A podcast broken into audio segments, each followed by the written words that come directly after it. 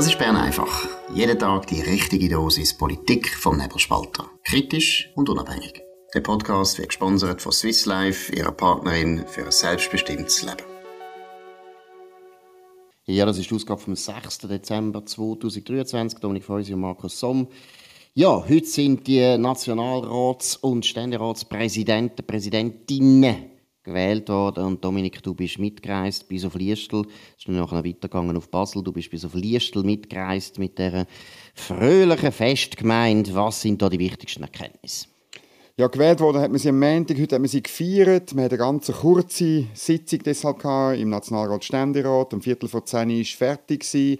Dann ist man auf den 10.24 Sonderzug auf Gleis 6 Richtung Olten ähm, was aufgefallen ist, die Basler haben sich wieder nicht an die freundeidgenössischen Traditionen gehalten. Die ist, das weißt du, beim ersten Bahnhof von dem Kanton, wo der Gefeierte her ist, macht man eigentlich einen Halt. Wie wenn man, wenn man über Grenzen gegangen ist, oder? Das wäre wirklich hinter einem Belchentunnel gewesen. Hat man natürlich nicht gemacht. Die Basler müssen wieder alles anders machen. Sondern wir sind gerade auf Liestel gefahren und dort ist man äh, in die Stadt hineingegangen. Es hat dann dort so eine Zeremonie gegeben vor dem Rathaus in dem schönen Städtli. Äh, es hat ein paar Ansprachen gegeben dort. Äh, man konnte Alplermakronen essen. Es hat, das finde ich noch ein schlimmer Skandal, kein Kaffee-Schnaps gegeben. Oder? In einem Kanton, wo wirklich viel äh, brennt wird, hat es Glühwein gegeben und Äpfelpunsch. Das ist ganz schlecht. Oder? Sonst die Stimmung gut. Und ich meine, der Erik Nussbaumer, ähm, in, äh, in Hochform, wirklich ähm, äh, staatstragend wie eh und je. Äh, betont, wie wichtig dass äh, Grenzen sind und so weiter. Und dann hat es noch Ansprachen gegeben, vier Stunden in der Kille von Liestl, mit, äh, wo vor allem der Albert Rösti begeistert hat. Er hat der Basel-Landschaft gratuliert, dass sie zum Geberkanton im Finanzausgleich werden und das passe ihm als Berner Oberländer natürlich besonders gut. Ja, immerhin. Also muss ich sagen, das habe ich gar nicht gewusst. Baselbieter haben da wenigstens etwas richtig gemacht, wenn sie schon nicht gewusst haben, in welchem Bahnhof dass sie zuerst halten müssen. Und das mit dem Schnaps, da muss man vielleicht auch wissen, dass natürlich Dominik von uns kommt aus einer Schnapsbrennerfamilie. Da ist jetzt auch eine gewisse Befangenheit, wo du da immer also denkst, Schnaps, überall müssen wir Schnaps trinken, wegen Dominik ist furchtbar. Nein, nein, aber du hast natürlich schon recht. Ich meine, das Baselbiet, oder? Das ist doch berühmt für Krisebäume. Und das genau. dann auch für Kirsch, das ist natürlich schon sensationell, wie es da keine Ahnung haben. Was wir vielleicht nachtragen wir haben gar nicht gesagt, und du hast es zum Teil gesagt, Erik Nussbaumer ist der neue Nationalratspräsident von der SP und die Ständeratspräsidentin heißt Eva Herzog, auch von der SP. Immerhin Nordwestschweiz, wo ja immer das Gefühl hat, sie kommen gar nie, nie äh, zum Zug und äh, nicht einmal Bundesrat werden. Das könnte sich ja noch ändern in einer Woche. Aber immerhin sind es jetzt einmal beide Nationalratspräsident und Ständeratspräsidentin. Das ist doch ein großer Erfolg. Jetzt geht es noch weiter. Was ist aber, äh, ja, was hat man überhaupt besprochen? Ist da irgendwo noch Keims vermittelt worden? Hat man von einem Keimplan etwas gehört? Ich meine, es ist immer das Gleiche von der, von der Bundesratswahlen. Natürlich, Gerüchte jagen sich. Was ist da der Stand? Ja, also ziemlich viele Leute, das kannst du dir schon irgendwie als, als Revers hängen, ziemlich viele Leute haben äh, dein Memo gelesen und haben mich darauf angesprochen, äh, auf den, auf Keimplan, also wo äh, ja so würde gehen, gegen die Ignazio Cassis würde man den Gérard André, den grünen Bundesratskandidat, in Stellung bringen. Der würde ähm, 80, 87, vielleicht sogar 90 Stimmen machen und damit äh, den Cassis abschießen und dann wäre äh, die Bahn frei für den Gerhard Pfister. Es ist einfach so, dass die Mehrheit der Leute, wenn mit einer Rede winken ab und sagen, ähm, äh, entweder sagt man, äh, die Mitte und äh, bringt das sowieso nicht an, weil die Mitte nicht geschlossen hinter ähm, Gerhard Pfister steht. Und das andere, was man so ein bisschen gehört hat, äh, man will das Chaos gar nicht, weil stell dir vor, das wäre dann so, es gibt dann noch x äh, Möglichkeiten, was dann hinten raus passiert, wenn es um den frei werdenden Sitz von Alain Berset geht. Aber ähm, irgendwo durch äh, äh, jemand aus der SP hat gesagt, ja weisst, äh, am Schluss wenn wir ja alle nicht dass es so turbulent wird, dass wir irgendwie vielleicht noch selber drankommen. ja gut, das ist klar, dass immer die Hinterbänkler natürlich da nervös sind und mit feuchten, mit feuchten Händen das denken, nein, wir haben ja keine Ahnung, aber logisch, wenn man so etwas machen will, dann wissen das am Schluss etwa drei, vier Leute. Und äh, wenn wir jetzt äh, das letzte große Manöver, das wir da ja erlebt haben, das ist ja länger her, ist ja die Abwahl Blocher gewesen, das ist ja sensationell gewesen.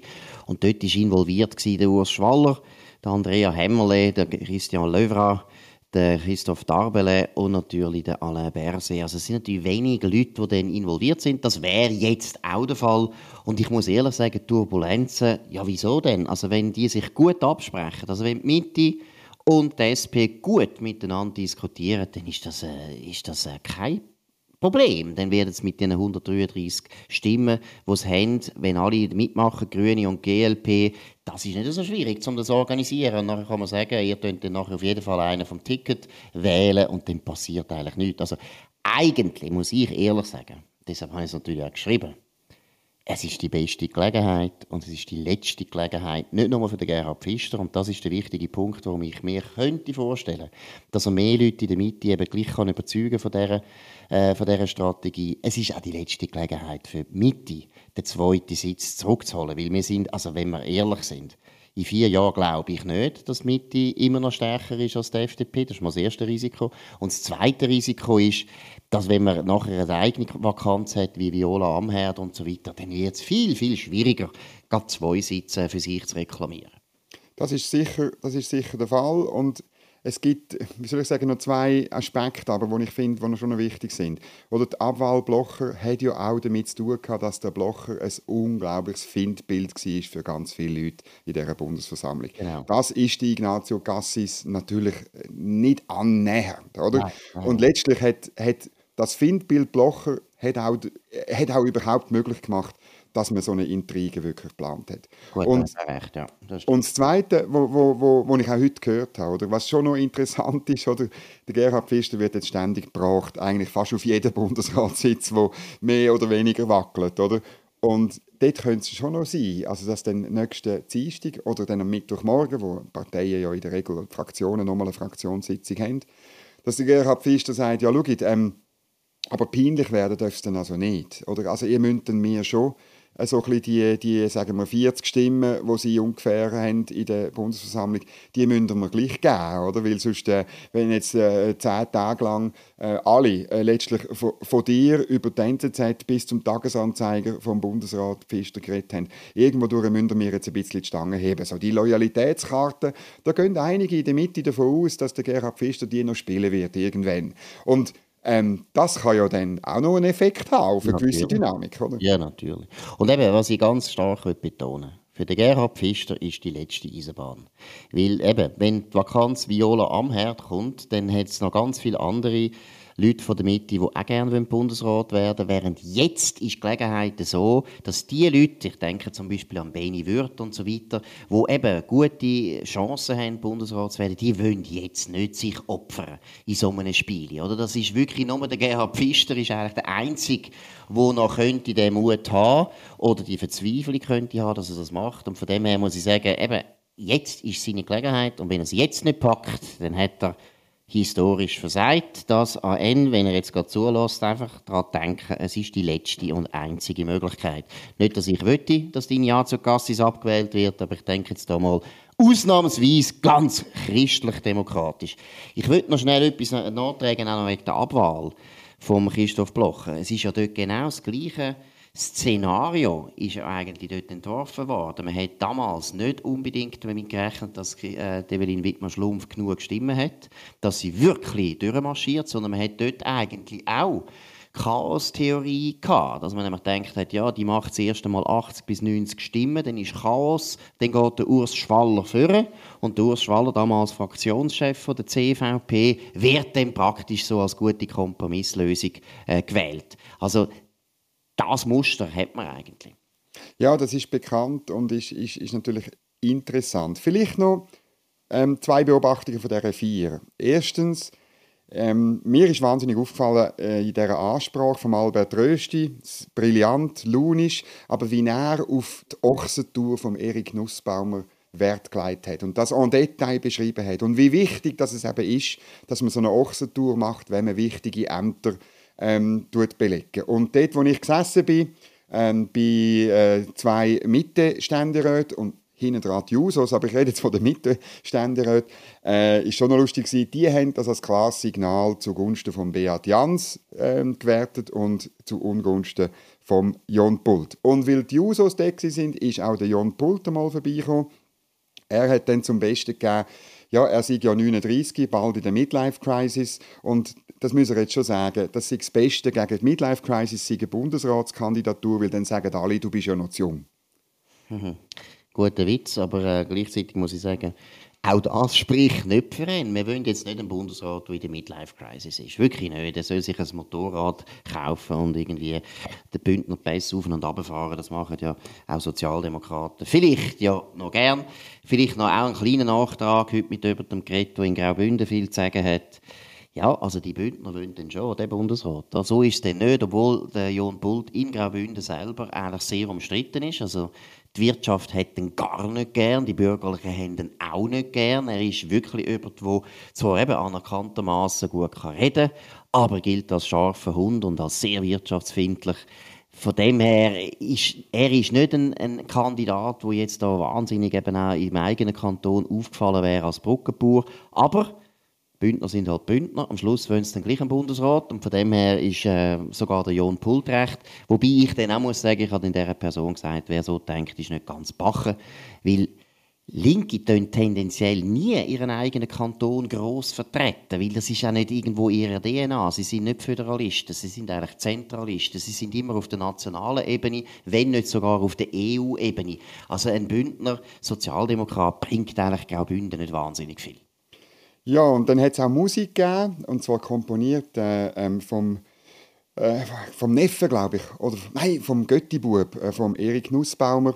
Ähm, in drei Teilen. Zuerst hat man äh, das Motiv gehört vom Basel-Bieter Lied, äh, von Schönebuch bis Ammel. Dann hat man plötzlich irgendwie Nationalhymne gehört und jetzt, ähm, äh, Markus, kannst du dreimal raten, wie sich denn die, die verschiedenen Motive, zu, zu welcher Hymne sich denn das am Schluss äh, aufgelöst hat. Was meinst du? Völlig klar, Tchaikovsky 1812, Sieg der Russen über Napoleon. Was? Nein, etwas ganz anderes. Ja, ist ja klar. Mach Witz, ich mach Witz. Eben. Logisch, es kommt Beethoven die Ode an die Freude vom Schiller. Furchtbar, eine Hymne, die niemand anerkannt als die EU-Hymne. Wunderbare Hymne, aber eben von Beethoven. Und das Beethoven, EU noch nicht gegeben. Genau, der Beethoven hat nicht viel zu tun mit der EU, auch wenn er ein Fan war vom Heiligen Römischen Reich. Wobei, ja, ist er das wirklich gewesen? Bin gar nicht sicher. Weiß es nicht. Lassen wir offen. Vielleicht noch schnell kurz einen Antrag zum Erik Nussbaumer, über den wir ja gut kennen, viel mit ihm gestritten haben und so weiter. Aber muss man auch wieder mal sagen, jetzt einfach mal lobend, das ist ein richtig guter Politiker, ein, auch ein Bodenständiger. Ich habe jetzt vorher das Gegenteil gesagt von einem Sozialdemokrat, aber er ist wirklich bodenständig, er ist verwachsen mit dem Land, obwohl er ein Euro-Turbo ist und ist auch einer, wo man einfach wirklich richtig gut kann streiten kann, wo auch, ja, wo eben Freude daran hat, dass wir eine Demokratie sind, wo die Leute eigentlich programmgemäß verschiedene Ansichten haben. Nein, wirklich, das ist ein absolut vorbildlicher Sozialdemokrat, ein tüchtiger, guter Politiker. Es tut mir jetzt noch leid, dass er immer das Gefühl hat, die Basler Zeitung hätte in seiner Zeit verhindert, dass er Regierungsrat wird. Das stimmt nicht. Und er behauptet auch immer, ich hätte die Losung durchgegeben, dass er das nicht schafft. Das glaube ich nicht. Kann sein, aber ich kann mich nicht mehr erinnern, zumindest. aber es ist doch eine schöne Krönung jetzt von seiner politischen Karriere, da kann man schon sagen, er ist, glaube ich, sehr froh, dass er jetzt Nationalratspräsident ist. Ja, das hat er auch zum Ausdruck gebracht. Sehr äh, staatsmännisch hat er geredet und, und äh, halt so, wie er ist. Also, ich meine, eigentlich müsste man ihn fast zum Bundesrat wählen, oder? Eindeutig, ich finde, den sollte man wählen. Gut. Eindeutig. Und dann hat man als Nordwestschweiz Problem gelöst, wobei er kommt eigentlich aus Winterthur. Ja, oder aus dem Elsass. Ja, genau, aber ich glaube eben, aber ist irgendwie Winterthur ist auch noch irgendeine Verbindung. Ich weiß jetzt auch nicht mehr genau. Oder ist die Frau? Keine Ahnung. Gut, wir gehen zum nächsten Thema. Ja, ist immer noch Bundesrat. Der Blick hat so ein paar Szenarien durchgespielt, aber eins, was man interessant findet, Josic, Daniel Josic, ist das überhaupt noch das Thema? Jetzt auch ein bisschen in Liestl, mit Blick auf Liestl, hast du davon gehört. Ist das ein Thema oder ist es klar, einer vom Ticket wird gewählt? Also ich bleibe dabei, dass die, die, die Ticketiererei, die zu Recht, äh, es ist ein Skandal, weil es widerspricht der Bundesverfassung. Ich war übrigens gestern noch an einem Anlass vom Liberalen Institut, wo Suzette Sando den Röpke-Preis bekommen hat. Und Suzette Sando, eine, eine grosse, alte Liberale, wahrscheinlich die letzte wirklich ideologisch geschulte äh, Liberale von dem Land oder von der FDP-Fraktion mindestens, ist Nationalrätin bis äh, 1998. Äh, sie war äh, furieux und hat gesagt, das geht eigentlich nicht, die, die, das, das Fraktion, dass Parteien faktisch eine Vorauswahl macht und dann äh, sich die Bundesversammlung an das muss halten. Aber es wird so kommen. Der Blick sagt, aber immerhin mit Wahrscheinlichkeit gering, es könnte sein, eben, dass der Josic eine Proteststimme macht. Und wenn es vorher beim Gassis eben irgendeine Querele gibt, irgendein Chaos gibt, so wie es du angetönt hast, dann könnte es sein, dass man eine Retourkutsche macht und der Josic vielleicht halt auf den Sitz von Alain Berset wählt. Aber eben, Wahrscheinlichkeit gering. Genau, und was sicher klar ist, das kann man schon sagen, der Daniel Josic würde annehmen. Da kann man davon ausgehen, ja. wenn er gewählt werden würde, genau. würde er annehmen und es wären dann sehr gleich, was die Partei würde sagen. Gut, wir gehen in die Bundesversammlung zurück, besser gesagt in den Ständerat. Budget ist besprochen worden. Was ist da noch wichtig um zum Nachtragen? Ja, es ist das erste Mal äh, in der Geschichte von der Finanzpolitik seit, dem seit der Einführung von der Schuldenbremse, dass äh, ein Rat, der Ständerat noch, die, die, die immer das Gefühl haben, sie seien die Besseren, hat es nicht geschafft, ein, äh, ein, ein Budget zu verabschieden, wo, wo, ähm, äh, wo konform ist mit der Schuldenbremse. Das würde dann heißen, dass man die sogenannte Kreditbremse aktiviert. Das ist das Geniale an der Schuldenbremse, dass die eben so einen institutionellen Mechanismus hat, der dann zuschlägt. Man würde dann einfach mit dem Rasenmäher die, ähm, ich glaube, sind 60 äh, Millionen wieder, wieder, wieder einsparen über alles durch. Und das Ganze hat damit zu tun, eben, dass die Ständeräte halt überall noch ein bisschen drauf tun haben. Also bei, beim Regionalverkehr äh, habe ich, hab ich gelesen, bei den Direktzahlungen für die Bauern, äh, offenbar auch bei Kampagnen gegen Gewalt für Frauen und so weiter. Das läppert sich dann zusammen. Ähm, und faktisch muss ich schon sagen, es, es ist einfach ein bisschen peinlich. Es zeigt halt, dass Finanzpolitik auch auf der bürgerlichen Seite, und ich meine, die riesige Mehrheit im Ständerat ist bürgerlich, dass es die nicht anbringt. Und es hat damit zu tun, das ist ein bisschen der zweite Aspekt, weil man mehr Geld ausgeben für die Armee. Oder bis jetzt hat man immer können die Schuldenbremse ein, äh, einhalten, weil man die Armee ähm, nicht aufgetan hat, nicht, die hat nicht mehr Geld bekommen oder sogar weniger. Und so hat man die Schuldenbremse einhalten, weil alle anderen Bereiche auch gewachsen sind. Und jetzt ist das einfach nicht mehr so. Dann fehlt da wieder Puffer, oder? Und, und äh, man ist nicht gewillt, und das ist die tragische Geschichte, man ist nicht gewillt, an den anderen Ort wirklich zu sparen. Und das ist das grosse Malaise. Da finde ich, da muss, muss auch Frau Keller-Sutter dringend nachschaffen. Ja gut, wobei man natürlich jetzt einfach den heißen Herdöpfel im Finanzdepartement zugeschoben hat eigentlich muss ich sagen, erstens völlig richtig, dass da mehr, mehr Geld braucht. Und zwar wirklich, ich finde richtig gut, dass der Ständerat so viel drauf aufgepackt hat, dass wir jetzt äh, in eine Schuldenbremsenkrise hineinkommen. Das finde ich eigentlich gut. Man erzwingt jetzt eine Entscheidung. Auch der Nationalrat muss sich jetzt entscheiden und der Ständerat auch wieder. Das finde ich gut.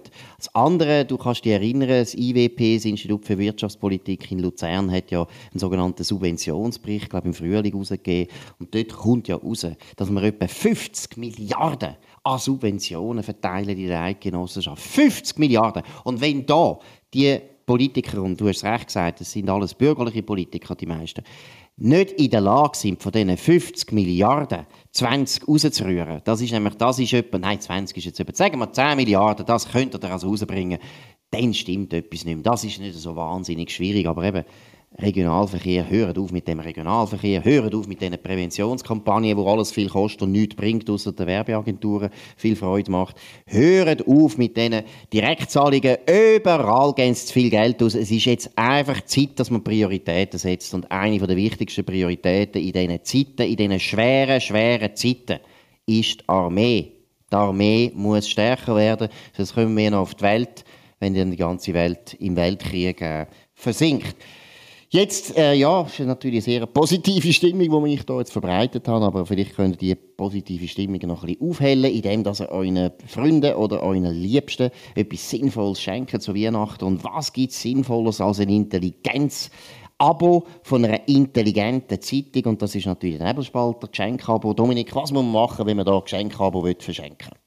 Ja, man muss auf nebelspalter.ch äh, Geschenk, ich tue es unten dran verlinken und ihr findet das wirklich groß und dann kann man das Geschenk-Abo lösen.